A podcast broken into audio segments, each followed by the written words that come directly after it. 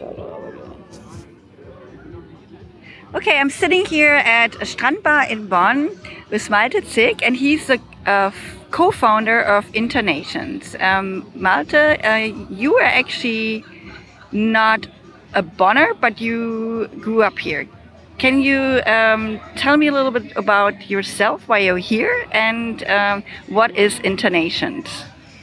I grew up in Bonn. I went here to high school um, for quite some time until I did my Abitur. Um, and today I'm here because I started Internations, which is the largest um, social network for expatriates and global minds, people who live abroad and that all around the world. And we organize regular events for our members to meet up and to get to know each other. And tonight we have a event here of our Bonn community. Okay, so you are also here for your high school reunion, right? And um, can you tell us a little bit how, because Bonn is today a very international city with a lot of expats, um, UN city, um, how was it different when you grew up here, when Bonn was still um, the German capital? When I grew up here and Bonn was the capital, it was a very international city as well, in a different way, because we had um, all the embassies here. And when I went to high school, I had many friends from other countries because they were just here with their parents who worked at the embassies. There was a big um, um, American um, area where people were, were living and, and working close to the Rhine-Our area. And uh, nowadays it's um, completely changed, I would say, because the whole political area is not happening here anymore, but it moved to Bonn. And uh, now you have the United Nations here, and you have big companies like Telekom and Deutsche Post and others uh, who also bring in a lot of international employees.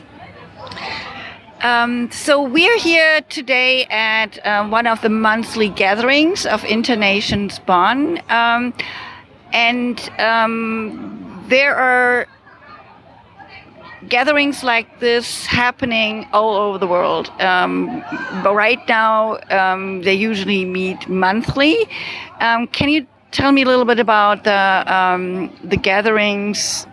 You know, from this various expat communities um, around the world. How are they all? Um, I mean, how different are the communities from each other's? Internations is present in 390 cities around the world and they all regularly meet up, basically to give our members the chance to meet up in real life.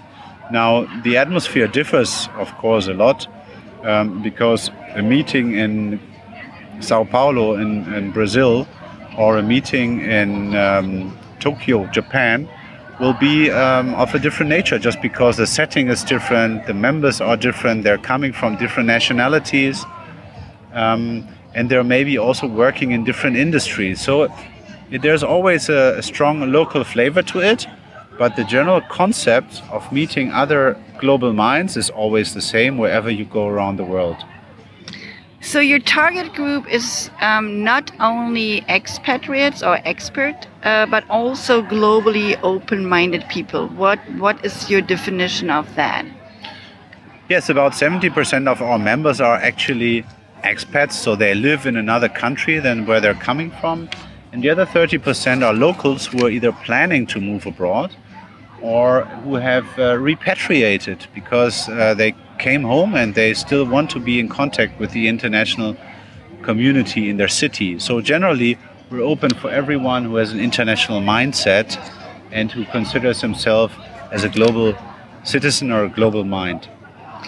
So you founded this um, organization as um, digital startup with um, your partner, um, but you've worked in journalism before and also as a foreign correspondent. What prompted you to become a digital entrepreneur? Well, we studied uh, business, me and my partner, and that's where we got to know each other in St. Gallen in Switzerland. And we always were fascinated about one day starting our own company. But we both decided to first gain some real life work experience. So he decided to go into consulting, and I worked um, as a journalist, as a television reporter for quite some time. And we both made that experience living abroad for our jobs or also earlier in our study times that it's very hard to arrive in a new country, uh, not knowing the language, not knowing the culture. And we wanted to meet up with other people who were in the situation, and that was always very hard to find them. And that's how the idea was born to create a platform that makes life a lot easier for expats to get started in their new home cities. Well, Internations is first of all a digital platform where people can connect, but then you also meet in the analog world. What kind of benefits do I gain by joining your community?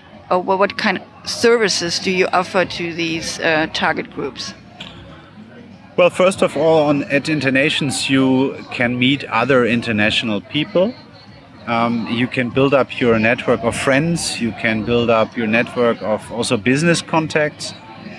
Um, but we also provide a lot of information on Internations, either through our members in our forums. They exchange about moving to Bonn or um, living in Saudi Arabia. Um, but also, when you're looking for a dentist that speaks German in another country, you will find this kind of information uh, on Internations. So, um, how do I join Internations usually? What would be the way to um, become a member? Is this by recommendation or word to mouth? How does it work?